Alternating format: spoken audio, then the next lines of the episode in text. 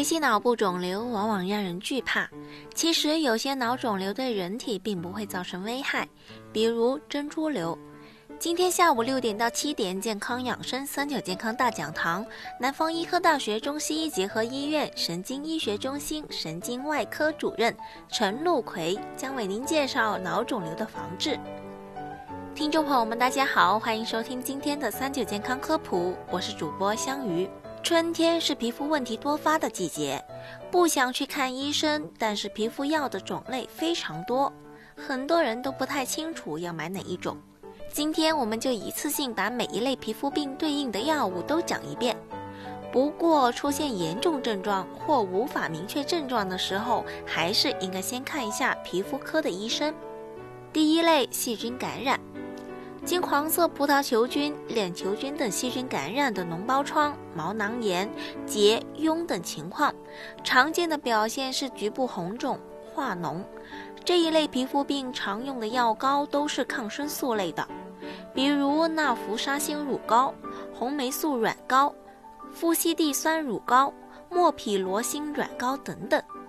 需要注意的是，用棉签涂抹在局部皮疹或外伤区域就可以了。患处有破溃、化脓或明显渗出者禁用，病毒感染者禁用。第二类真菌感染。由真菌感染引起的感染，可按照感染部位的不同而有不同的称呼，比如头癣、手癣、足癣、花斑癣、骨癣等等。对付这一类真菌感染的皮肤病，可以选用抗真菌的药膏，比如比如奥西康唑乳膏、阿莫罗芬乳膏、盐酸特比奈芬乳膏、克霉唑乳膏等等。需要注意的是，当出现不明原因的瘙痒、水泡、红斑、脱皮的时候，比较适合的做法是先做真菌图片检查，待明确诊断以后再用药。自行用药可能会对后期检查和治疗造成困难。第三类病毒感染，病毒感染引起的皮肤类疾病以皮肤黏膜病变为主，主要类型有红疹发疹型皮肤病。比如麻疹、疱疹型皮肤病，比如带状疱疹；赘生物型皮肤病，比如肛周、生殖器外伤或皮肤破损等疣。这一类由病毒感染引起的皮肤病，可选用喷西洛韦乳膏、阿西洛韦乳膏、重组人干扰素阿尔法二 B 凝胶等等。注意，如果用药部位出现烧灼感。瘙痒、红肿等情况应该停用，并洗净局部药物，必要时向医师咨询。第四类蚊虫叮咬，一些昆虫和寄生虫侵犯皮肤后会引起动物性皮肤病，比如螨虫、蚊子、蜂蜜、跳蚤等都会引起皮炎，有的还会引发疥疮、隐翅虫皮炎、湿病等等。这一类由于蚊虫叮咬等引起的皮肤病，可用糖皮质激素药膏应对。常用的药膏有复方醋酸地塞米松乳膏、贝他米松乳膏、丁酸氢化可的松软膏等等。